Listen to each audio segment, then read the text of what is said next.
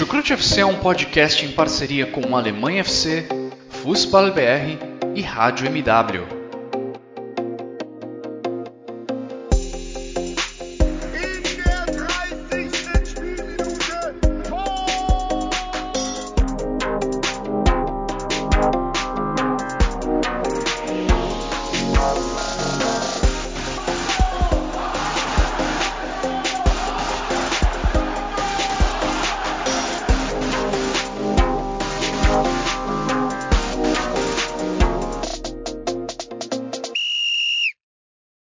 Sejam muito bem-vindos, fãs da Bundesliga. O meu nome é Guilherme Ferreira e eu recebo vocês para mais uma edição do Chucrute FC, dessa vez para falar sobre uma grande sétima rodada de campeonato alemão.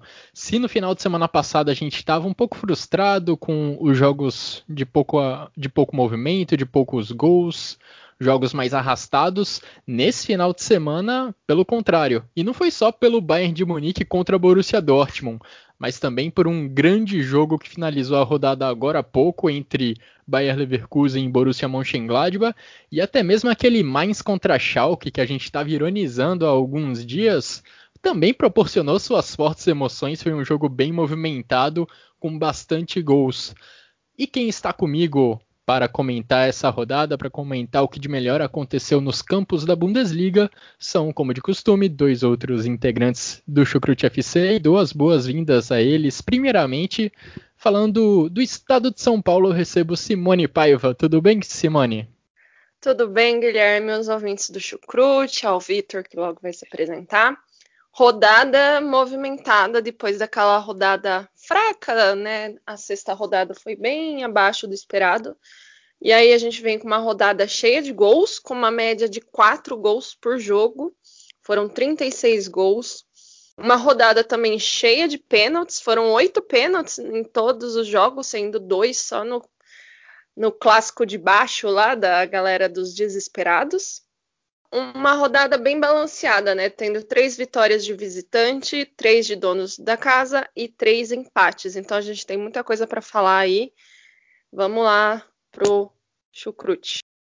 Exatamente. E teve até grande finale nessa rodada, não é mesmo, Vitor Ravetti? Um golaço do Valentino Lázaro, que acabou não servindo de muita coisa para o Gladbach, mas colocou um ponto final muito bonito para essa rodada. Seja muito bem-vindo.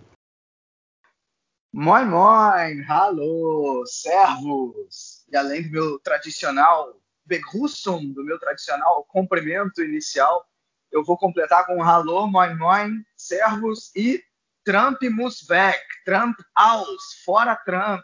Deu para você, meu filho. Só falta tu reconhecer a derrota. Você está e demitido. Vamos que vamos. É, você está demitido. You are fired, né? É. é acho que deu de você. Já foram quatro anos que, né, que, que o mundo agora né, seja um lugar melhor. Não que Joe Biden seja a solução para todos os problemas, mas a derrota do Trump já é, já é uma vitória para nós. E quem sabe em 2022 também vamos ver esse cara que governa o Brasil também sendo mandado para casa de novo.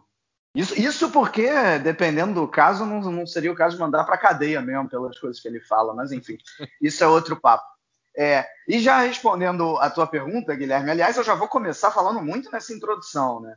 É, esse gol do Lázaro, cara, que acabou de acontecer, eu estou extremamente irritado, porque eu vi o jogo inteiro, um jogaço, como, como você já falou. É, e, cara, na hora do, do gol do Lázaro, a minha internet começou a oscilar o streaming falhou e eu não consegui ver o gol, ainda não deu tempo aqui de ver os melhores momentos. Tô tentando ver, então não vi o gol. Se na hora é, de, de, eleger o gol da rodada eu não eleger o do Lázaro, eu já adianto para você ouvinte, é porque eu não vi o gol, então não vou eleger um gol que eu não vi. Mas pelo que estão falando, foi realmente um golaço, né? Então vamos ver, vamos ver no que que dá. Pô, rodada, rodada sensacional, cara. Rodada realmente boa de Bundesliga. Não foi, não foram só esses três jogos aí que você falou que foram bons, não, Guilherme. Eu ainda adiciono é, Stuttgart e Frankfurt como um jogo bom.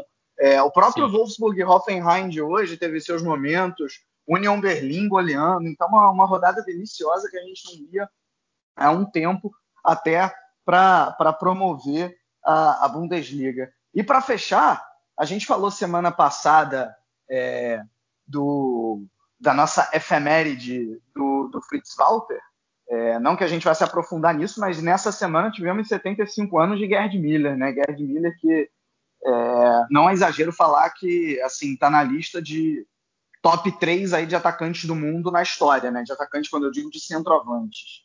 É, grande ídolo do Bayern de Munique da Alemanha e que infelizmente está tá acamado, né? Com mal de Alzheimer, já vivendo seus momentos finais aí, segundo a sua esposa mas que não dá para a gente deixar passar aqui essa grande lembrança. E além dele, outro que é, fez 84 anos essa semana também. Uh, esse não é, não é data redonda, né? então a efeméride ganha um pouquinho mais, menos de importância, mas o Vizila, é, atacante aí também, ídolo do Hamburgo, da própria seleção alemã. Então, vive, vivemos aí semanas de efeméride lendas, algumas lendas do futebol alemão. E, cara, olha que coincidência. O meu pai tá na casa de, de um casal de amigos dele agora. E a minha mãe, durante quase todo o segundo tempo desse Gladbach contra Leverkusen, ficou falando no meu ouvido: Guilherme, me dá uma carona, me leva lá também, eu quero ir pra lá, não sei o quê. Aí eu, não, mãe, peraí que o jogo tá bom, quando o Bayer Leverkusen fez o quarto gol, eu pensei, pô, o jogo acabou, né? Posso levar minha mãe pro, pra casa dos amigos dela agora. Fui lá e também perdi o gol do Valentino Lázaro, mas consegui, antes de começar a gravação, ver um vídeo do, do golaço dele, um gol escorpião. Aproveita o tempinho aí, Vitor, e caça um link para ver o gol que acho que vale a pena. Pode ir lá no Twitter do Chucrute que a gente já tem o gol. E Boa. dando início a essa edição do Chucrute, então agradeço a todos que nos acompanham, em especial aos nossos padrinhos. Fazer um agradecimento aqui também aos nossos parceiros do Alemanha FC e do Futebol BR. Se você está conhecendo o Chucrute FC agora, procure a gente nos agregadores de podcast, porque estamos presentes lá no Spotify, no Google Podcasts, no Deezer, também no YouTube, é uma alternativa para acompanhar o trabalho da gente aqui no Chucrute FC, que sempre traz os melhores resumos em língua portuguesa da rodada da Bundesliga. E vamos começar então essa nossa discussão, esse nosso debate sobre a rodada do final de semana. Aproveitando o gancho que você me deu, Vitor, sobre, sobre a eleição norte-americana, acho que tem algumas equipes que gostariam muito de stop the count, né, de parar a contagem o União Berlim, em quinto lugar, estaria satisfeitíssimo se o campeonato acabasse agora. O Bielefeld, por outros motivos, acho que também ficaria, de certa forma, aliviado com essa 15ª posição, estaria livre do rebaixamento. Mas eu acho que o grande momento da rodada foi, é claro, o Bayern de Munique contra Borussia Dortmund, e o Borussia Dortmund gostaria muito que o stop the count, a parada da contagem acontecesse ali no finalzinho do primeiro tempo com aquele 1 a 0 do Marco Reus. O Bayern de Munique acabou empatando nos instantes finais da primeira etapa com um gol de falta do Davi Alaba. E aí no segundo tempo conseguiu a virada num jogo movimentadíssimo, não é mesmo, Simone? Que acabou co colocando um contraste bem grande entre os dois centroavantes o experiente Robert Lewandowski mostrando que sabe aproveitar cada oportunidade que aparece no pé dele, e o jovem Erling Haaland, que apesar do gol acabou desperdiçando outras chances enormes para o Borussia Dortmund ao longo da partida e que poderiam ter mudado completamente o rumo da história, não é mesmo? Eu acho que a comparação até com do, é, tentar colocar o Lewandowski com o Haaland, às vezes muita gente tenta fazer isso, é até é, é uma falta de respeito até com o próprio Haaland, né? Porque eu acho que assim, ele tá no início de carreira, tem 19, 20 anos, o Lewandowski, eu acho que ele, ele já mostrou que ele é capaz e ele nessa temporada ele veio para falar assim, ó, eu tô aqui porque a gente sabe que os últimos anos o futebol ficou muito fechada entre Cristiano Ronaldo e Messi, é, algum jogador do Real Madrid, não, Modric, Kevin De Bruyne. E a gente sabe que apesar do Bayern de Munique ser o Bayern de Munique, a Alemanha ainda fica meio vista de lado. Com essa última temporada do Bayern, do próprio Lewandowski, ele pôde falar assim: eu estou aqui, eu sempre estive aqui, mas já que vocês não colharam, deixa eu fazer um pouco mais. Eu acho que foi, foi um bom jogo o Borussia Dortmund ele teve uma sorte que o, o Bayern de Munique não estava naquela intensidade que ele vinha jogando. Talvez também pela, pela rotina de jogos, né? Mas também por ser um clássico, a postura se coloca um pouco, é, um pouco mais, um pouco de cautela, apesar que o Bayern não precisa disso, mas se coloca. é, o Haaland perdeu oportunidades. É, o Sancho não, apesar de ter tido chance, ele não estava no seu melhor jogo. É, eu vou ser xingada, mas eu vou falar. Não dá para abrir mão do Brandt e manter Marco Reus. É, eu entendo, o Reus é um bom jogador, é, pode falar da história dele, se é real, se ele não tivesse lesionado, teria ido embora. Mas eu acho que não compensa é, manter, tentar manter ele porque ele é um símbolo do clube. Eu acho que assim, ele fez o primeiro gol e ainda mandou um. O povo ficar quieto, foi, o estádio tá vazio, mas para quem você tá mandando ficar quieto, sabe? É, não, não entendi se alguém tá criticando ele na Alemanha. Eu acho que é uma questão de que não cabe mais naquele Borussia. O Dortmund perdeu muito, perdeu várias chances e é uma coisa que o Bayern não perde. Eu acho que aqui, o último gol do Bayern que foi anulado ao final mostra que assim é, é um time que mesmo quando não está jogando o seu pico, não está lá no seu pico, é aquele time que tem, eu não vou dizer sorte, porque qualidade, qualidade de vencedor, faz o gol até na cagada. E vale também alguns pontos. Eu acho que o, o gol do Alaba, por exemplo, uma bela batida de falta, a gente sabe como o Alaba bate bem, mas que perdão da palavra, que porra que o Rummels foi fazer ali? Ele quebrou, tipo, a possibilidade do Burke tentar defender a bola. Então, assim, é, talvez o, um pouco de desespero de novamente perder para o Bayern de Munique, ficar atrás para ele. E não dá. É, eu acho que assim, é, ainda que tenha, é, tenha melhorou uma rodada ou outra, eu vou criticar o Luciano Favre, mas ao mesmo tempo eu vou falar quem que o Dortmund traria. Não sei. Não tenho a mínima ideia de quem o Dortmund poderia trazer. Se fala muito do técnico do Salzburg, mas no meio da temporada, não sei. Então, assim, foi um bom jogo, mas deixou claro aquilo. Mesmo quando o Bayern de Munique não joga no seu pico, no seu maior ritmo, na sua maior intensidade, ele é muito superior ao Borussia Dortmund. Então, assim, é, tem tudo para ser mais uma temporada de vice-campeonato para o Dortmund e o nono pro título para o Bayern de Munique. Olha, eu não achei o Bayern de Munique muito superior, mas de fato, Simone, acho que esse é um bom ponto do fato do Bayern de Munique não estar jogando naquela intensidade máxima que a gente se acostumou a ver a equipe do Hansi Flick fazendo na reta final da última Champions League, por exemplo. E não sei se você concorda também, Vitor, mas o Bayern de Munique parece não estar mais tão agressivo marcando no campo de ataque como fazia na temporada passada. Até nesse jogo contra o Borussia Dortmund, as duas equipes estavam posicionadas de um jeito até parecido sem a bola. Lá no campo de ataque, marcando lá na frente, mas sem tanta agressividade contra o cara que tem a bola, dando certo espaço para os zagueiros saírem jogando. Falando do Hummels também, fez também a diferença negativamente nos dois primeiros gols do Bayern de Munique, né? Porque além dele não conseguir bloquear a cobrança de falta do Alaba, foi ele quem deu uma furada logo no início do lance. E na sequência, o Gnabry tentou o chute que resultou na falta que o Alaba cobrou para o gol de empate do Bayern de Munique. E no segundo gol do Bayern de Munique, na virada, o Hummels foi quem perdeu de cabeça para o Lewandowski pelo alto. Então, dois jogadores com quem o Borussia Dortmund costuma contar, o Haaland lá na frente e o Hummels lá atrás, acabaram tendo desempenhos abaixo da média individualmente. Mas no geral, considerando as equipes como um todo, eu achei o jogo bem equilibrado e poderia ter ido para qualquer lado a vitória.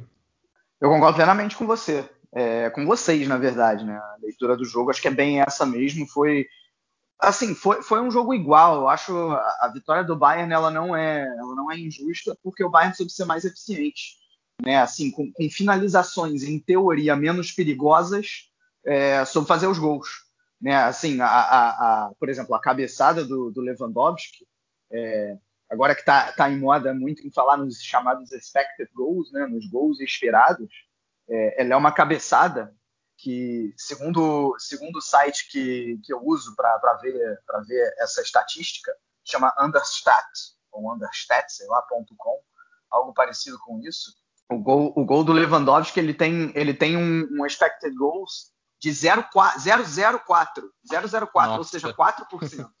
né? E ele mesmo assim, dessa, desses 4%, ele conseguiu fazer o gol. Então, assim, apesar, do, apesar de quando você olha os expected goals, o Borussia Dortmund teve até mais do que o Bayern de Munique, ou seja, criou chances que, em teoria, é, teriam mais potencial de entrar no gol, uh, o Bayern de Munique soube fazer de chances menos perigosas elas virarem perigosas, né? no caso, gols. Então, é, acho que a eficiência é o que acabou fazendo diferença, né? Mas eu concordo com a questão de intensidade. Os times optaram mais por cercar no campo de ataque do que por pressionar realmente, né? Só que com uma diferença. O Bayern Exato. de Munique, o Bayern de Munique acabou, acabou optando por uma marcação mais alta, é, como, como já é esperado, como faz sempre. E, e o Dortmund tentando um pouco mais a bola longa para se aproveitar dessa linha alta apesar de em vários momentos sair jogando também, né? O Witzel e o Delaney achei até que fizeram boa partida, souberam gerar jogo.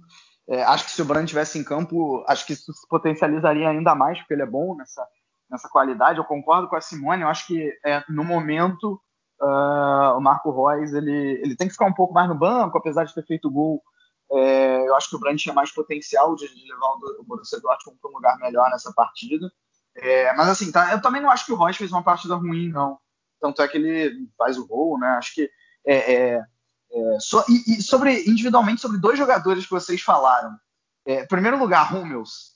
Cara, assim, eu acho que na falta, sinceramente, além, tudo bem que ele fez a falta. Eu acho que no, não foi ele tipo, que na, fez na... a falta, mas ele falhou logo antes tipo, da ele, falta ele ser acaba cometida. falhando e o zagueiro é obrigado, e o outro zagueiro, quem fez a falta, que eu não foi lembro, é obrigado a fazer falta. É isso, foi dela, né? Ele acaba sendo meio que obrigado, entre aspas, a fazer a falta. Acho que é isso. Que Exato.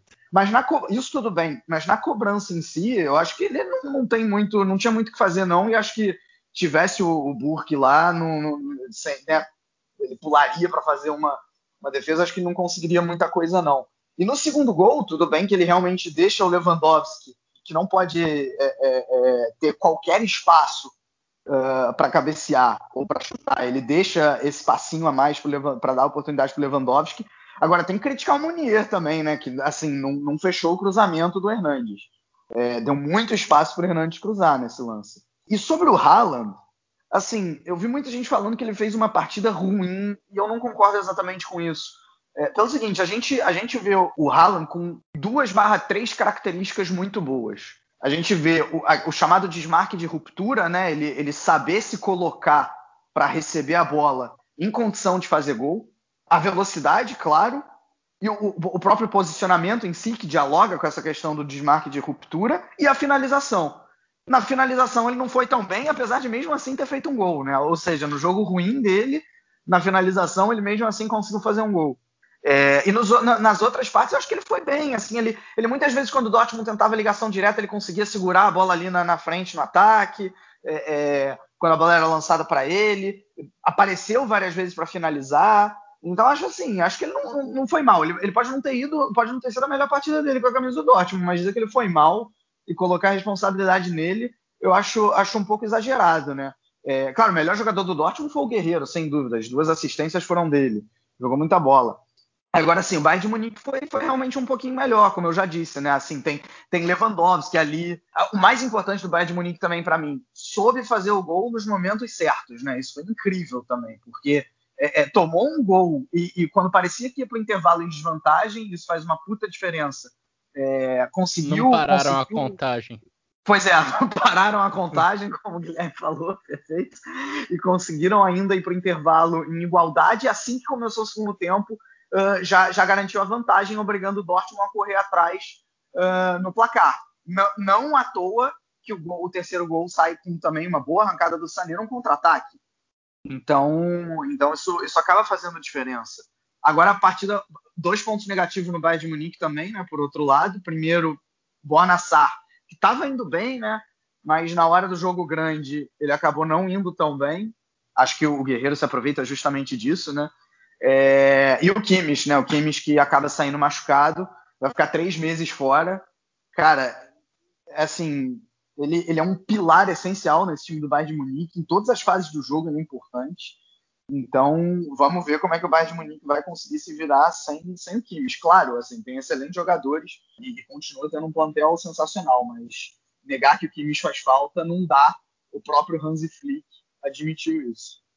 É, e só fazendo um carinho, digamos assim, no Hummels, a quem eu critiquei por lances de dois gols do Bayern de Munique, que sim eram complicados de defender, mas Acho que a gente espera esse tipo de jogada do Mats Hummels, esse tipo de grande jogada defensiva, mas com a bola no pé ele também teve uma boa partida, mais uma vez.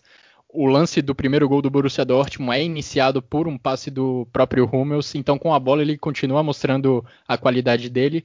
E no caso do Haaland, de fato, como o Vitor falou, a velocidade dele é impressionante, né? O Borussia Dortmund tentava jogar sempre a bola nas costas da defesa do Bayern de Munique, e ele várias vezes chegava na frente, ganhava na velocidade, ganhava na corrida de Boateng ou Alaba. Mas o que ele pecou mesmo foi no último toque, foi na finalização. Às vezes o passe que ele dava não era também o ideal. No primeiro tempo ele teve a chance de colocar o Gio Reina na cara do gol e também não conseguiu. Então faltou esse, literalmente esse toque final do Erling Haaland na jogada. E para mim o, o jogo teve dois duelos muito decisivos a eficiência do Lewandowski contra a eficiência do Haaland. E aí o Lewandowski levou a melhor claramente, porque além de ter marcado um gol, ele deu uma assistência e fez, e fez outros dois gols que foram anulados assim por milímetros. E o outro duelo foi esse que o Vitor já mencionou de passagem, Guerreiro contra o Bonassar. Guerreiro sem dúvidas o melhor jogador do Borussia Dortmund na partida. Duas assistências, poderia ter uma terceira se o Marco Reus não tivesse isolado uma bola ali no finalzinho do jogo. E o jogo do Borussia Dortmund foi muito em cima do Rafael Guerreiro, possivelmente explorando essa falta de experiência do Bunassar. Bunassar errou no lance do primeiro gol do Borussia Dortmund, várias bolas nas costas dele, explorando o espaço que tinha ali pela, pelo lado direito da, da, defesa do Bayern de Munique. Então, duelo, nesse duelo específico, o Borussia Dortmund levou a melhor. Através dele, quase conseguiu o um empate ali no final do jogo, mas o que fez a diferença no final das contas foi mesmo a eficiência do Lewandowski. Jogo oficial de número 300 do atacante polonês pelo Bayern de Munique, com incríveis 259 gols. Tivemos esse grande jogo pelo topo da tabela. O Bayern de Munique agora mais uma vez não vê mais ninguém à sua frente na tabela da Bundesliga. E lá embaixo nós também tivemos um jogo interessante, jogo entre Mainz contra Schalke, que como eu falei antes, a gente até ironizou algumas vezes na última edição do Chucrut FC, mas que acabou trazendo fortes emoções para os dois lados. E lá embaixo nós temos não só o Schalke, mas também o Colônia, como outra equipe de tradição numa longa sequência sem vencer na Bundesliga. No caso do Colônia, já são 17 jogos sem vitória no campeonato. E a grande diferença entre esses dois times é que o Colônia está com o Marcos Gisdol como treinador desde a temporada passada. Marcos Gisdol ainda não conseguiu fazer essa equipe vencer nas últimas 17 partidas pelo campeonato alemão. Enquanto isso, o Schalke está num início de trabalho com Manuel Baum Manuel Baum tentando colocar sua cara na equipe, mas ainda não conseguiu também somar três pontos no campeonato. O Colônia abriu a rodada contra o Werder Bremen, o jogo terminou empatado em 1 a 1 e o Mainz recebeu o Schalke, empate entre 2 a 2 Mainz, Colônia e Schalke, as três últimas equipes dessa Bundesliga, Simone, Quais são os destaques seus dessas três equipes? Quais são o que mais te chamou a atenção desses dois jogos da rodada? Bom, falando primeiro do, do jogo dos desesperados, né? Schalke mais foi o mais é, saiu aquele momento de ele fez o primeiro ponto, né? Foi o primeiro ponto do mais, né? Ele tem agora são seis derrotas e um empate, né? É, com. Então, tá lá na lanterninha e o Schalke conseguiu chegar ao seu terceiro empate. Então, tem três pontos, né? Dois a mais do que o mais. Foi, foi aquele jogo movimentado, interessante de você assistir, mas que você percebia que a intensidade era muito mais uma, uma vontade, um desespero de sair da situação porque você via a falta, a, a falta de técnica e, e como faltava os jogadores finalizar, como eles erravam muito, principalmente na questão defensiva. Acho que o, o mais fez dois gols de pênalti, né? O segundo a gente pode questionar um pouco, mas o primeiro pênalti foi um pênalti muito. O jogador, o jogador do Schalke meio que, sei lá, se jogou em cima do cara. É, foi uma trombada muito, muito louca. e aí e teve um gol de empate e depois é, foi, um, foi um jogo cheio de coisas, né? Foi, teve gol contra, né? O, o gol de empate do Schalke foi um gol contra do mais. É, o Schalke antes tinha feito um gol de empate que foi anulado, que foi com a mão. O, é, o Schalke ele conseguiu se impor mais, ele teve mais chances de gol, ele teve foram 20, 22 a 14, teve mais posse de bola só que foram vários momentos, né? Quando o Mais fez 1 a 0, o Schalke teve mais chances de empatar e virar. E quando o Mais estava ganhando de 2 a 1, ele tinha mais, ele teve mais chances de ampliar aquele placar. No final, para o Mais, como o treinador disse, fica a tristeza da derrota, porque quase foi uma vitória, mas fica a felicidade de ter marcado o primeiro ponto várias emoções contraditórias. E o Schalke, que questionou muitas marcações do jogo, né, o pênalti, o gol anulado, consegue mais um ponto, né? Já são dois empates seguidos, é, desde que trocou de técnico, é, uma, um empate, uma, derro é, uma derrota e dois empates. Então, talvez essa parada de data FIFA de, ainda que vários jogadores vão para as seleções, né? consiga o treinador consiga estudar um pouco mais as peças e o time que tem para na volta conseguir pôr a sua cara mais nesse Schalke, né? E Colônia, né? O Colônia e Werder Bremen. O Colônia que vem mais uma temporada iniciando mal. Temporada passada tinha sido assim, depois conseguiu um respiro, esse respiro que ajudou ele permanecer na temporada, porque depois que voltou da parada do coronavírus, praticamente só perdeu, não venceu. Então, quer dizer, o Colônia, no meio da temporada passada, conseguiu um respiro, mas repete os mesmos erros da temporada, começa mal, é, não venceu ainda, são quatro derrotas, três empates, tem a mesma pontuação do Schalke, né? São três, é, tá na frente por saldo de gols, tem menos cinco e o Schalke tem menos 17. E apesar de tudo, na situação que ele está, conseguiu um empate com o Werder Bremen em Bremen, né? Saiu na frente, mas com, com gol contra, aliás. Mas cedeu empate com mais um pênalti, foi uma rodada cheia de pênaltis. E fica aí mais a chance de, dessa parada, né, de, de data FIFA, de tentar encontrar um time para tentar se recuperar daqui duas semanas, né? Porque o Colônia repete os erros da temporada passada e ainda perdeu o Timo Horn, né? O Timo Horn saiu no meio do jogo, então quer dizer, perde uma peça importante como líder de equipe e como qualidade, né? Ele é um bom, um bom goleiro. É, esse jogo entre Colônia e Werder Bremen estourou um pouco na rodada, porque olha, poderia ter sido facilmente um 0 a 0 Os dois gols que saíram, tanto do Colônia quanto o do, Werber, o do Werder Bremen, foram bem casuais. Poderia facilmente ter terminado em 0 a 0 a partida. Colônia que novamente muitas dificuldades para criar alguma coisa no ataque. Tá difícil ver esse time com o Marcos Gisdol. E o Schalke, por outro lado, no início de trabalho. E, Vitor, acho que uma das boas notícias para o Schalke 04, para o torcedor do Schalke, é que pelo menos, ao que parece, não há mais insegurança na posição de goleiro. A gente teve um jogo movimentado lá em Mainz, com chances boas dos dois lados, e o Mainz só conseguiu marcar em cobrança de pênalti, porque com a bola rolando, o Ronald fez pelo menos duas grandes defesas para preservar esse empate para a equipe dos Azuis Reais.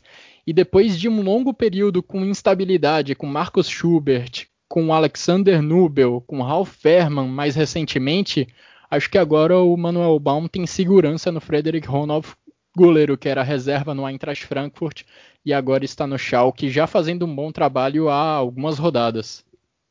Vamos com calma, assim. Vamos lembrar que o início do Nubel foi altamente promissor, tanto é que rendeu aí uma contratação para o Bayern de Munique e depois a gente viu ele degringolando.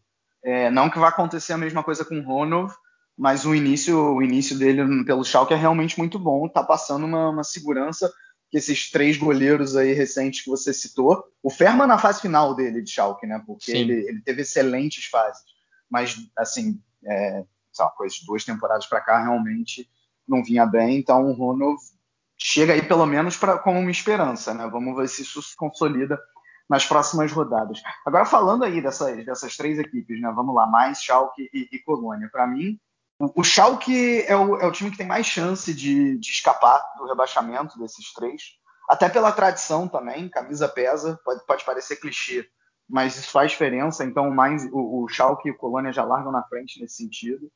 É, e aí, cara, indo pro Colônia, o Samuel já teve aqui, já falou, né? Ele que é torcedor do Colônia.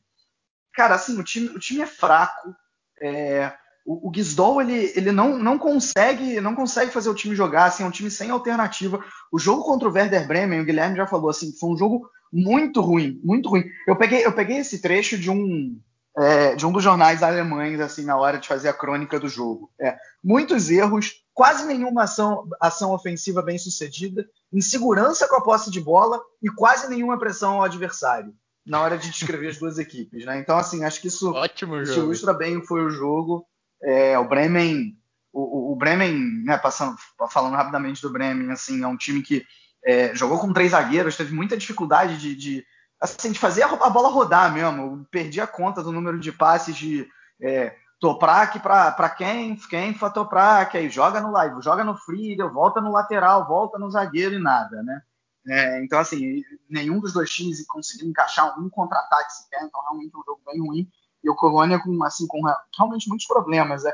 Eu acho que se não fosse essa má fase do Schalke, a gente estaria falando muito mais no Colônia como, como um time que está realmente com problemas, que vai ter dificuldade para se segurar nessa, nessa Bundesliga. E ainda para o Schalke para o Mainz, aí o Mainz eu também, assim, parecido com o Colônia, é um time que é, é, eu, eu, acho que é um time um pouquinho mais arrumado e um pouquinho melhor treinado do que o Colônia, o Mainz, mas carece de, de, é, de qualidade individual. É só uma teta ali tentando fazer alguma coisa. E, e, eu acho até que nesse jogo o Schalke já foi um pouquinho melhor, assim, indo, indo pro, pro Schalke.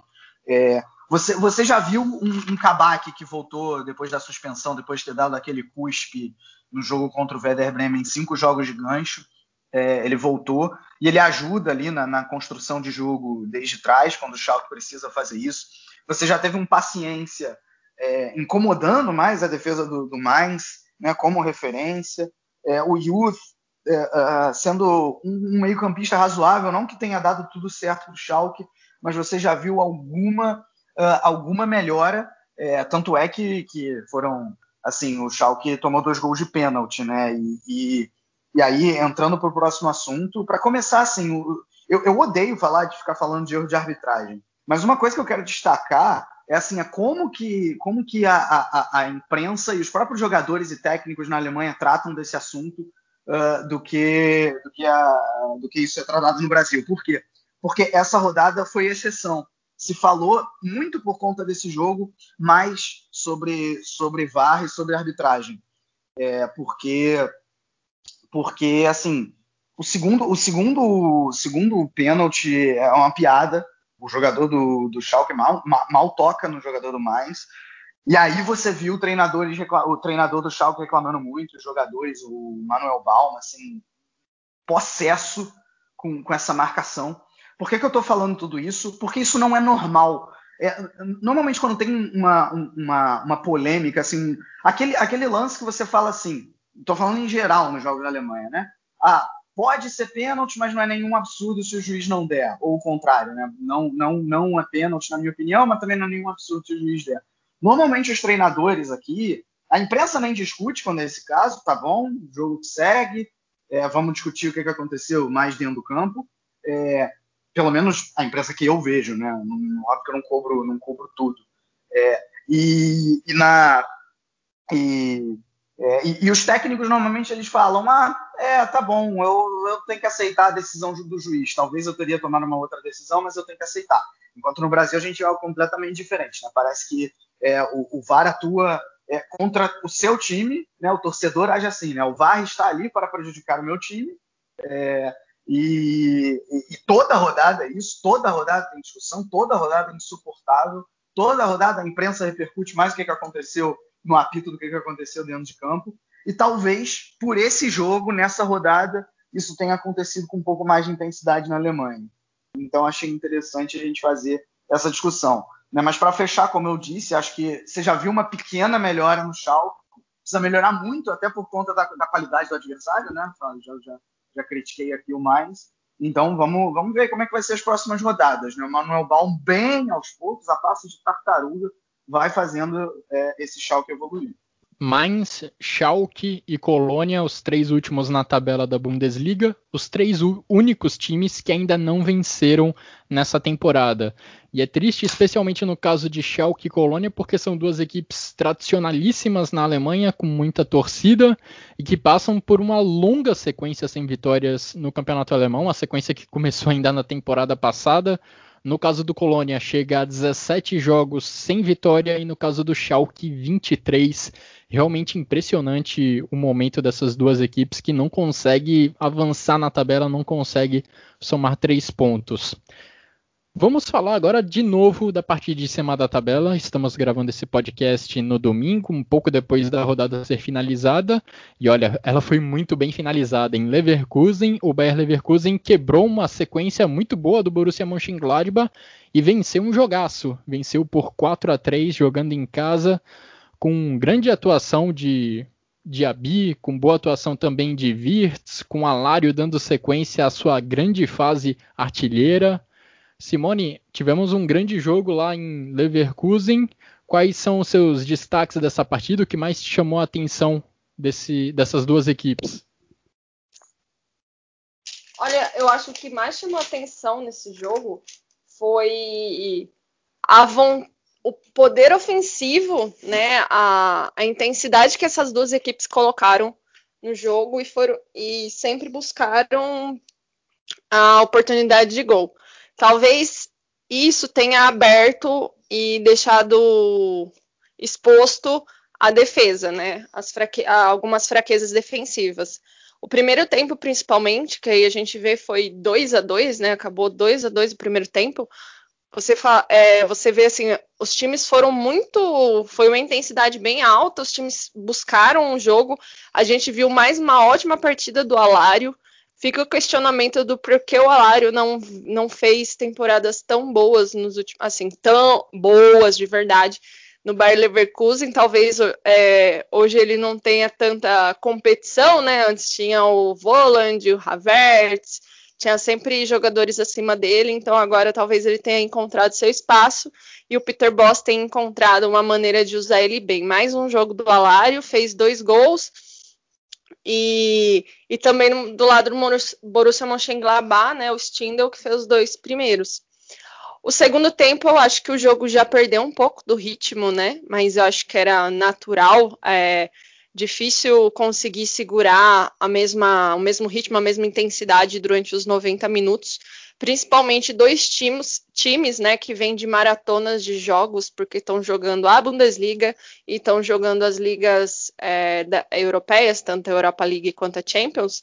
Então, assim, é, e praticamente os times foram para esse jogo com a base principal né, do, do time, tirando no caso do Mönchengladbach, que o Pleano jogou e fez uma e o Borussia Mönchengladbach fez uma puta partida no meio de semana, né? Meteu 6 a 0 no Shakhtar lá na Ucrânia, então assim, e a gente falou na, no podcast passado sobre como que esse time do Mönchengladbach ia conseguir segurar durante a temporada, né? Porque tem um elenco um pouco mais curto para aguentar duas competições. E aí veio de uma vitória na Bundesliga, uma vitória na Champions, mas aí pegou um jogo difícil, que era jogar com o Leverkusen, e o Leverkusen que completou a sua quarta rodada de vitória, né? São quatro vitórias seguidas. É, a gente espera, é, não perdeu até agora, né? São quatro vitórias e três empates. Um Leverkusen que começou empatando e agora parece estar se encontrando. A gente espera que esse Leverkusen continue, porque a gente sabe que nas últimas temporadas o Leverkusen vive uma montanha russa, né? Na hora que a gente acha que ele vai, ele capota.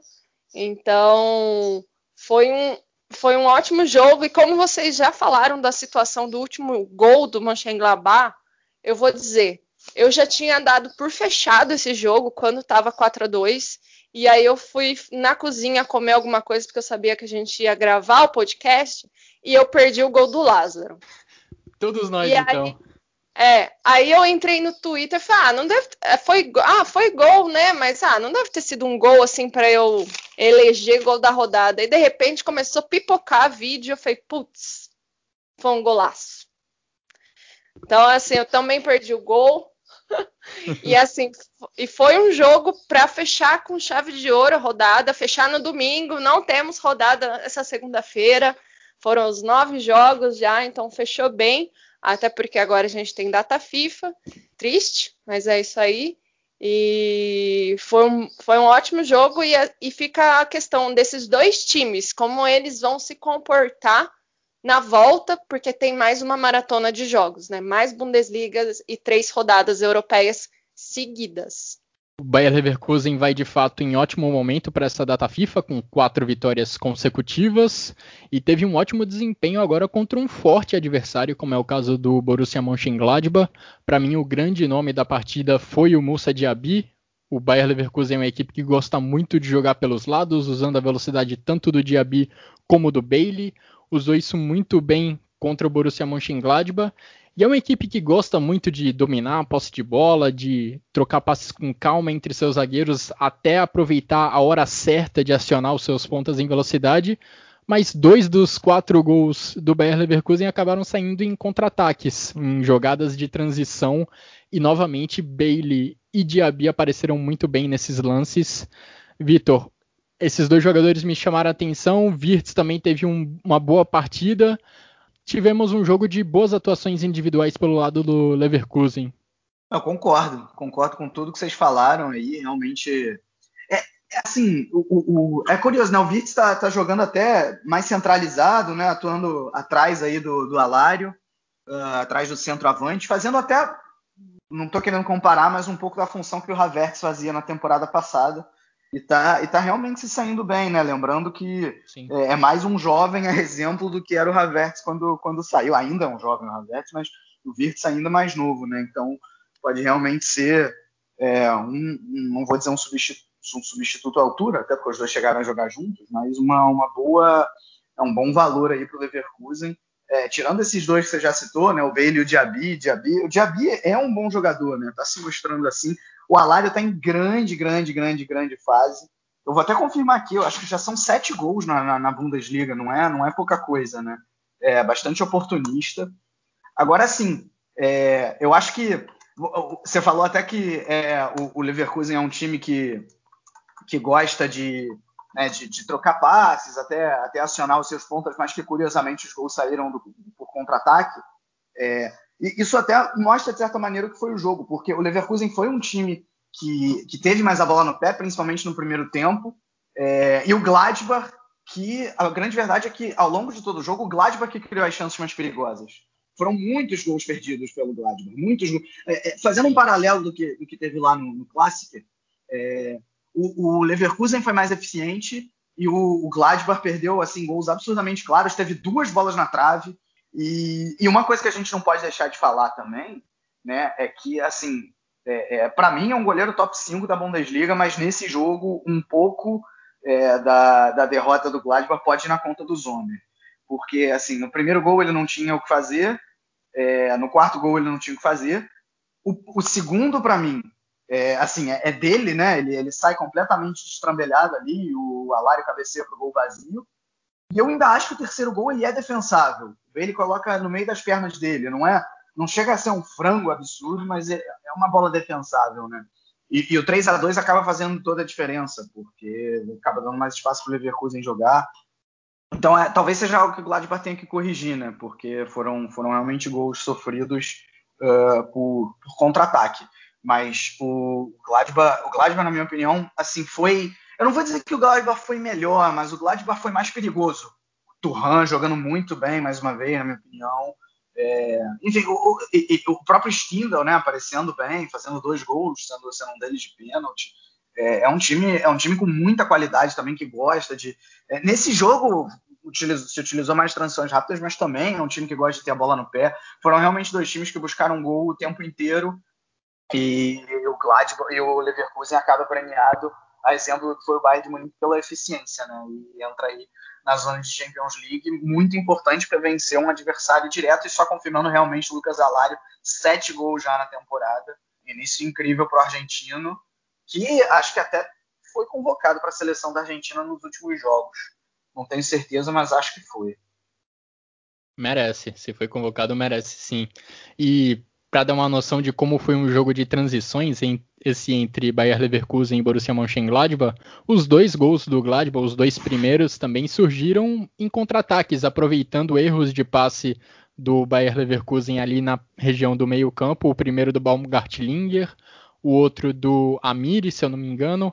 O primeiro resultou no pênalti, que aí foi convertido pelo Lars Stindl, e o segundo, o Borussia Mönchengladbach marcou o gol logo na sequência do passe errado do Bayer Leverkusen. Aí no segundo tempo, o Bayer Leverkusen limitou bastante esses erros, não entregou a bola para o Borussia Mönchengladbach nessas zonas perigosas do campo que permitem contra-ataques fáceis e aí estancou um pouco a sua sangria, passou a sofrer menos e aí saiu com a vitória. Mas falando um pouquinho mais também do Borussia Mönchengladbach, uma coisa que eu já venho repetindo, acho que até algumas edições do Chucrute, chega a ser bonito algumas jogadas da equipe do Marco Rose quando ele consegue aproximar os seus jogadores de frente e como diz o narrador, como fala o narrador, o Gustavo Villani, né, tem algumas jogadas que são naquele passa, toca, não tá mais comigo, o gol o primeiro gol do Borussia Mönchengladbach, o pênalti, na verdade, a origem da jogada é toda muito bonita. É tudo toque de primeira ou com no máximo dois toques na bola. É realmente muito impressionante a qualidade que esses jogadores têm quando eles se aproximam, mostram muita habilidade para encontrar um companheiro livre e fazer a bola avançar rapidamente. É um jogo direto, mas que não deixa de ser, não deixa de ter sua beleza. O melhor ataque da Bundesliga, obviamente, pertence ao Bayern de Munique, com 27 gols marcados. Mas vocês sabem a quem pertence o segundo melhor ataque do campeonato alemão nessa temporada? Não pertence ao Borussia Dortmund, não, não pertence ao Leipzig, nem ao Leverkusen. Pertence ao quinto colocado do campeonato alemão, que é o Union Berlim. Um time que na temporada passada chamava tanta atenção pela sua força defensiva, por ceder poucos gols e ser forte em bolas paradas, vai mudando um pouco a sua cara, graças também ao Max Cruz. Nessa rodada, o atacante que chegou na última janela de transferências fez a diferença novamente, marcou um gol, deu, deu duas assistências e o Union Berlim goleou o Arminia Bielefeld, que subiu da segunda divisão na última temporada grande início de campeonato da equipe do Union Berlim, conseguindo uma quinta colocação e com o segundo melhor ataque da competição até agora, Simone. Isso sim que a gente chama de surpresa, né? O Union ele tem apenas uma derrota né, nessa atual temporada, já são sete jogos, três vitórias e três empates. E essa vitória sobre o Armínia de 5 a 0, né, que se fosse olhar quem olha assim a tabela por cima fala, ah, é um jogo de times que vão brigar para não cair. E o União conseguiu fazer 2 a 0, 2 a 0 já logo no começo. E que nem eu fui ler um, algumas resenhas do jogo, porque eu vi só os melhores momentos. Aquele resultado já meio que fechava, fechou o jogo, porque apesar de, do União ter de, deixado espaço para o Arminia, o Arminia é um time que tem tecnicamente tem suas fragilidades, então eles não foram capazes de usar é, essas aberturas da defesa do União para fazer um gol e para tentar fazer um jogo de certa forma equilibrado ou fazer com que o União tivesse um adversário, né? Tanto que depois no segundo tempo o União só finalizou no 5 a 0 e fica a surpresa do União Berlim, né? Tá em quinto lugar, melhor ataque é, ter começado tão bem a temporada. E também fica o Max Cruz, né? O Max Cruz, eu acho que é aquele tipo de jogador. Ele sempre foi um bom jogador, mas ele teve o problema lá com o jogo, problema de peso. é, vários outros problemas. Ele foi sempre um jogador que, fora dos, principalmente fora dos gramados, ele tinha muitos problemas externos, né? Ele estava sempre envolvido com alguma coisa. Porque você vê como colocar um jogador da qualidade do Marcos Cruz num time com o Nyon é, tem feito bem. Talvez é, não seja assim durante toda a temporada, seja um momento, né? A gente espera que continue, mas como ter uma peça dessa faz a diferença num clube como a União Berlim, que, que fez algumas contratações, mas nunca é, foi a grande contratação deles, o Cruz. Eles nunca contratam jogadores de, de, mer de grande mercado, né? Eles vão buscar na segunda divisão, em outras. É, em outras equipes que estão no mesmo balaio que ele, que estão sempre lá do meio para baixo. Então, isso pode ser ajudar também na confiança e na motivação do time agora para tentar buscar pelo menos é, coisas a mais ou ir além do, do meio da tabela, né? Tentar subir um pouco mais. É, fazendo uma pequena comparação com a última versão do Cruze que vimos na Bundesliga, lá pelo Werder Bremen, ele costumava jogar como o atacante mais avançado da equipe, mas que se mexia por todo o ataque, participava muito da construção das jogadas. No Union Berlim, pelo menos nesses primeiros jogos da equipe com o Max Cruz em campo, não está sendo bem assim porque o Poyampalo está jogando como jogador jogador mais avançado, o Max Cruz tem uma referência à frente dele. Agora, Vitor, é, eu falei aqui que o Union Berlim já tem o segundo melhor ataque da Bundesliga. Você já vê o Max Cruz tendo uma influência sobre o estilo de jogo da equipe do Urs Fischer ou ainda não é bem assim? Assim, é, o, o, estilo de jogo nos últimos três jogos é total, é total uh, por, por conta do Max Cruz. Assim, nos primeiros jogos ainda não, até porque, vamos lembrar, o Max Cruz tinha acabado de chegar e ele ainda estava vindo do banco, entrando no segundo tempo.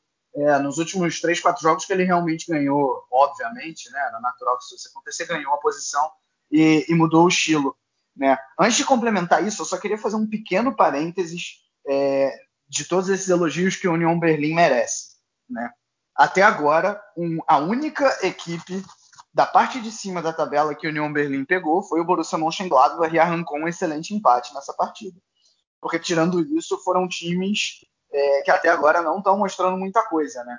E assim, você falou, você falou que são 16 gols até agora, Guilherme. Nove deles saíram contra a Arminia Bielefeld e Mainz. Né? 5 a 0 no Bielefeld e 4 a 0 no Mainz. Então, assim, é, é, só, só queria pontuar isso. Né? E Freando dizer, expectativa. Não, assim, eu não quero, é, eu não quero. Meu amigo Gabriel, Gabriel Albo, né, que mora em Berlim, torcedor do União Berlim, nosso padrinho, é, não, ele deve estar tá, assim saltitando de felicidade, mas assim, ele acho que ele sabe que o União Berlim não vai seguir nessa posição até o final. É, mas também não acho que corre grande risco de rebaixamento, por exemplo. Acho até que dá para sonhar com uma briga por Liga Europa. Né? Agora, sim, realmente é um time que é, continua se defendendo bem, é, mas se era um time de muita ligação direta na temporada passada, buscando principalmente o Anderson, que foi lá para o Colônia, é, agora com o Cruz é um time que é, é, tenta buscar mais o Cruz sem ser na ligação direta. E aí o Cruz, você falou assim, ah, que no Werder Bremen ele, ele meio que era referência, é, e agora ele tem o Poyampalo à frente dele. É, quando você olha o esquema tático puramente, sim, mas acho que se você for olhar o estilo não muda muito. É um Cruz que continua é, habitando toda a região ofensiva do campo, às vezes mesmo até vindo mais na intermediária para gerar jogo, uh, e, e, que chega até, até a, a área para finalizar.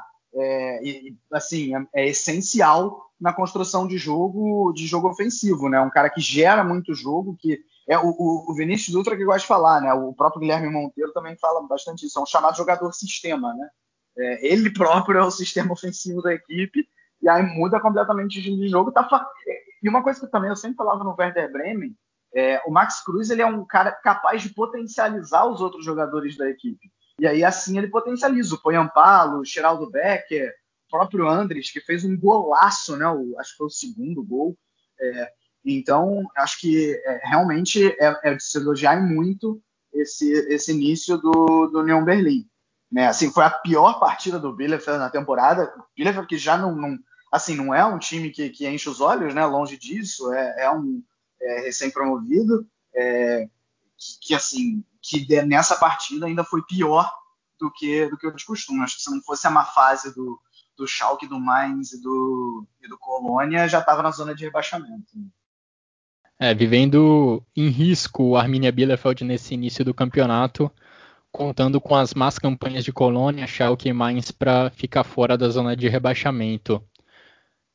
Agora passando para os demais jogos da rodada, para a gente passar por todas as nove partidas que aconteceram nesse final de semana de Bundesliga, nós também tivemos a vitória do Leipzig contra o Freiburg por 3 a 0 com um golaço de falta de Angelinho. Seria, foi por muito pouco a minha escolha de gol da rodada. O espanhol está tendo um ótimo início de campeonato, um ótimo início de temporada como um todo pela equipe dos Touros Vermelhos. Tivemos também no sábado a derrota do Augsburg por 3 a 0 contra o Hertha Berlim.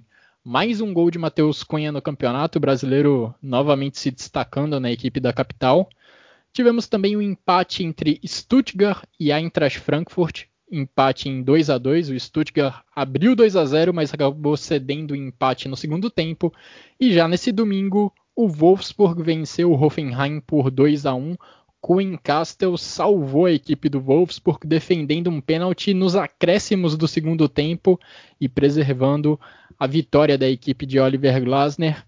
Oliver Glasner, Vitor, que entrou num atrito feio essa semana com a diretoria do Wolfsburg, foi um dos destaques desse meio de semana na Bundesliga. Na verdade, acho que a notícia saiu já na sexta-feira, então é coisa quente, já dos últimos dias. Pois é, exatamente. É, assim, o que está acontecendo no Wolfsburg é, é até curioso, porque é, a gente já falou aqui, né? Um time que é, é, tem uma defesa até bastante eficiente, tem a segunda melhor defesa da, da Bundesliga, uh, sofreu, sofreu só cinco gols até aqui, mas também tem incrivelmente o, o segundo pior ataque. É, pelo menos da, das equipes que estão aí na parte de cima da tabela. Se você for olhar por toda a Bundesliga, é o terceiro pior ataque, é, só, só, tem mais gols do que o Bielefeld e o Schalke. Empata com o Colônia e com o Mainz. Ou seja, estamos falando de times que estão lá embaixo na tabela. E a, a grande questão é que, assim, o, ata o, o, ataque não funciona, a defesa funciona, e o, o Gleisner ele entrou em rota de colisão com a diretoria uh, justamente por essa questão, porque ele disse que a, o clube não foi bem na janela de inverno é, ao, ao, buscar reforço para o setor ofensivo. E o Schmadke, que é o diretor, não ficou muito satisfeito com isso, né? É, deu, deu, declarações. Né? Ele, não chegou a dar declarações, mas assim, a verdade é que o clima não está muito bom entre os dois. É, e a, a, a, imprensa alemã fala em possível demissão do Gleisner. É, talvez você, amigo ouvinte, quando estiver ouvindo esse podcast, pode ser que o Oliver Gleisner não seja mais o técnico do Wolfsburg, mesmo com a vitória, né? Mesmo com a boa vitória sobre o Hoffenheim, apesar de ter ali é, é, cedido a uma pressão desnecessária nos últimos minutos, né? Teve esse pênalti, foi, até jogou relativamente bem, o Vekorsa apareceu mais, o Brecalo apareceu mais, é, o ataque funcionou melhor, mas por essa, por essa rota de colisão toda aí entre Schmatt e Oliver Gleisner, pode ser que o, que o treineiro não, não esteja mais para os lados do time da Volkswagen. Agora, assim, já é a segunda vez, é o segundo técnico consecutivo uh, que não se dá bem uh, com, com o Schmatke, né? O, vale lembrar que o Bruno Labadia também teve esse problema, depois até de, de ter uma boa temporada, final de temporada com o Wolfsburg, é, duas temporadas atrás, é, mas não ele, ele próprio, Bruno Labadia, optou por não ficar por conta aí de desavenças com a diretoria. Então, Wolfsburg com, com problemas aí nesse, nesse sentido. É, e passando rapidinho também sobre, sobre os outros jogos é, que você citou, né, Stuttgart e, e, e, Frankfurt foi um excelente jogo. Né, o primeiro tempo do Stuttgart com mais uma boa partida do Gonzalo Castro, o segundo tempo do Frankfurt, que melhorou muito com a entrada do Barkok. É, assim, dois times, dois times que, que, são interessantes de ver em vários jogos. Né? O Stuttgart dá para dizer que é uma surpresa até aqui também na oitava, na oitava colocação. É, o Hertha Berlim, é, a minha interrogação é se já não existe um Cunha dependência aí, porque quando ele joga bem, o Hertha consegue bem. Né? Ele foi bem mais uma vez, fez gol, deu assistência, é, e aí fez o, o, o, elogiado Augsburg aqui semana passada.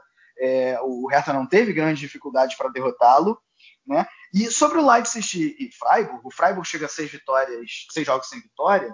Uh, agora, assim, não foi um jogo exatamente fácil para o Leipzig, do ponto de vista ofensivo. Tudo bem que o Freiburg não chegou nem a ameaçar, Mas assim, você olha, foram três gols de bola parada. Tudo bem, teve golaço do Angelim, mas é bola parada. E na hora de, de construir, o, o, Leipzig deu até sinais de cansaço, talvez aí por questões de calendário. Nagelsmann até deu declarações falando que é, tá tendo dificuldade de lidar com o time e, e com esse calendário, mas de todo jeito continua muito bem na vice-liderança o Leipzig. É, todo mundo que está em competição europeia está num calendário muito apertado, todo mundo precisando rodar seu elenco. Agora eu queria fazer um comentário também sobre esse Stuttgart e a Eintracht Frankfurt. Primeiro, porque eu vi quatro jogos do Stuttgart nessa Bundesliga, os quatro terminaram empatados. Talvez a culpa aí seja minha. E outro, outro comentário relacionado ao Eintracht Frankfurt, porque é a segunda partida seguida em que o Eintracht está perdendo no segundo tempo e o Ad Ruther troca os seus dois alas de uma vez só, tirando o Almami Touré e tirando o Zuber, colocando o Barkok e colocando o Amin Yunis. E essas duas alterações têm sido muito benéficas para a equipe do Eintracht Frankfurt, porque nas duas partidas o Frankfurt conseguiu buscar o empate. E principalmente o Barkok tem produzido um impacto muito grande ofensivamente para a equipe do Eintracht Frankfurt, mostrando muita velocidade, muita habilidade. Ele deu a assistência nos dois gols da equipe do Eintracht. Pode estar recuperando, pode estar ganhando, na verdade, essa posição do Almami Touré, que há não muito tempo já roubou essa posição na ala direita do Dani da Costa. Do outro lado, a gente tem o Felipe Kostic voltando, então imagino que muito em breve ele deve voltar a assumir uma posição na ala esquerda, jogo pelos lados do campo que é muito importante para o Frankfurt, que pode sofrer mudanças na sua escalação ao longo das próximas rodadas. Chegando à parte final desse episódio do Chucrute FC, vamos trazer as principais informações sobre segunda divisão da Bundesliga e também sobre Frauen Bundesliga. Vitor, quais são os principais acontecimentos desses dois campeonatos? Bom, vamos lá então. É, Frauen, ah, começando pela segunda divisão, ah, o líder ainda não jogou, né? É, o líder e o quinto colocado, o Hamburger e o Holstein Kiel, se enfrentam amanhã. Mas o Hamburgo continua líder porque tem uma grande vantagem, né? Tá com 16 pontos. E temos um novo vice-líder, que é o Osnabrück, que está com 13, mais um jogo a, um jogo a menos do que, do que o Hamburgo. Né? Surpresa aí esse Osnabrück começando muito bem nessa, nessa segunda divisão. É, e o terceiro colocado também não deixa de ser surpreendente, é o Greuther Fürth, tem 12. Uh, é, jogaria o playoff hoje e com 11 perseguindo aí o Paderborn, já está do Holstein Kiel, que se conseguir vencer o Hamburgo amanhã, assume a vice-liderança, né? Mas é um jogo difícil. É, e o Bochum, Bochum que era o vice-líder, perdeu nessa rodada, ah, fica aí também com 11 pontos na sexta posição. Na parte de baixo, veja só, meus amigos, Nuremberg entrou na zona do playoff, está com 7 pontos. É, o Karlsruhe é o primeiro de fora da zona, né? Também tem 7 pontos, mas é, mais saldo do que o Nuremberg. O São Paulo, também tradicional, né? É, e, e, também tem sete pontos, mas abre aí a zona de rebaixamento, propriamente dita. E o Würzburger Kickers vai fazendo uma campanha igual a do Mainz, tem um ponto em sete jogos. Na Frauen Bundesliga, tivemos rodada também no fim de semana, sem grandes surpresas. O Wolfsburg goleou o Turbine Potsdam por 5 a 0 o Bayern de Munique ganhou do Meppen por 3 a 0 e aí, com isso, temos Bayern de Munique na liderança com 24 pontos, 100% de aproveitamento, e o Wolfsburg que empatou uma partida com 22. Lembrando que as duas equipes ainda não se enfrentaram, né? Que é quando realmente é, talvez esse campeonato seja posto à prova. E o Turbine Potsdam é o terceiro, já bem atrás, com 16. E cairia nesse momento o Meppen com dois pontos está é, tá na 12 posição. Na verdade, ele está empatado com outro time, que eu não prefiro dizer qual é, porque está fazendo uma campanha muito ruim, então vou falar bem baixinho. É o Duisburg. é o Duisburg. Mas é isso de Frauen Bundesliga. Bom, agora vamos saber os nossos votos para destaques da rodada e golaço da rodada na primeira divisão da Bundesliga. Começando por você, Simone. Vamos lá. Meus jogadores da rodada, eu vou ficar com Cruz, do União Berlim, Matheus Cunha, do Hertha. Como o Vitor falou, é só o Matheus fazer um bom jogo, jogar, que o Hertha respira. E o Alário, do Bayer Leverkusen. E gol da rodada, eu ia ficar com o do Andrit, do Nyon, mas aí chegou o Lázaro no, nos acréscimos e roubou o prêmio. Então, o gol da rodada vai ser do Lázaro, do Borussia Mönchengladbach. Vitor, deu tempo de ver o gol do Valentino Lázaro ou vai preferir outra opção? É, deu tempo sim. Eu tô na mesma situação que a Simone, né? Ia no Andrite, mas deu tempo de ver o gol do Lázaro. E assim, é, é uma pintura, é candidato a gol da temporada, né? Dava até para ser o concurso nessa rodada. O, o, gol, do, gol do Lázaro, que, que golaço. É, e meus três jogadores de destaque, dois deles eu fiquei com os mesmos da Simone, o Cruz e o Alário, meu terceiro foi o Weghorst. Olha, teremos, teremos votos bem variados, então, em jogadores. No gol da rodada eu vou de Lázaro. E de destaque individual eu vou de Diaby, pela grande atuação pelo Bayer Leverkusen. E coloquei dois votos no Der Klassiker. Um para Lewandowski e outro para Rafael Guerreiro. Quero fazer uma correção aqui. Eu falei Weghorst, mas eu quis dizer Brecalo. Que ele deu uma assistência fez, e, e deu, deu duas assistências. Ou deu uma assistência e um gol, agora me perdi. Mas é o Brecalo e não o Weghorst. Feita a correção, então, o Brecalo que, quem sabe, não salvou o emprego do chefe, contribuindo para essa vitória da equipe do Wolfsburg contra o Hoffenheim. E assim nós chegamos ao final dessa edição do Chucrute FC. Agradeço a você, Vitor, agradeço a você, Simone, pelos comentários, pelas análises e agradeço, é claro, a todos que nos acompanharam até aqui. Daqui a pouco tem data FIFA e nós voltaremos trazendo as principais informações sobre a seleção da Alemanha. Então, até breve, um grande abraço a todos e até a próxima. Tchau, tchau.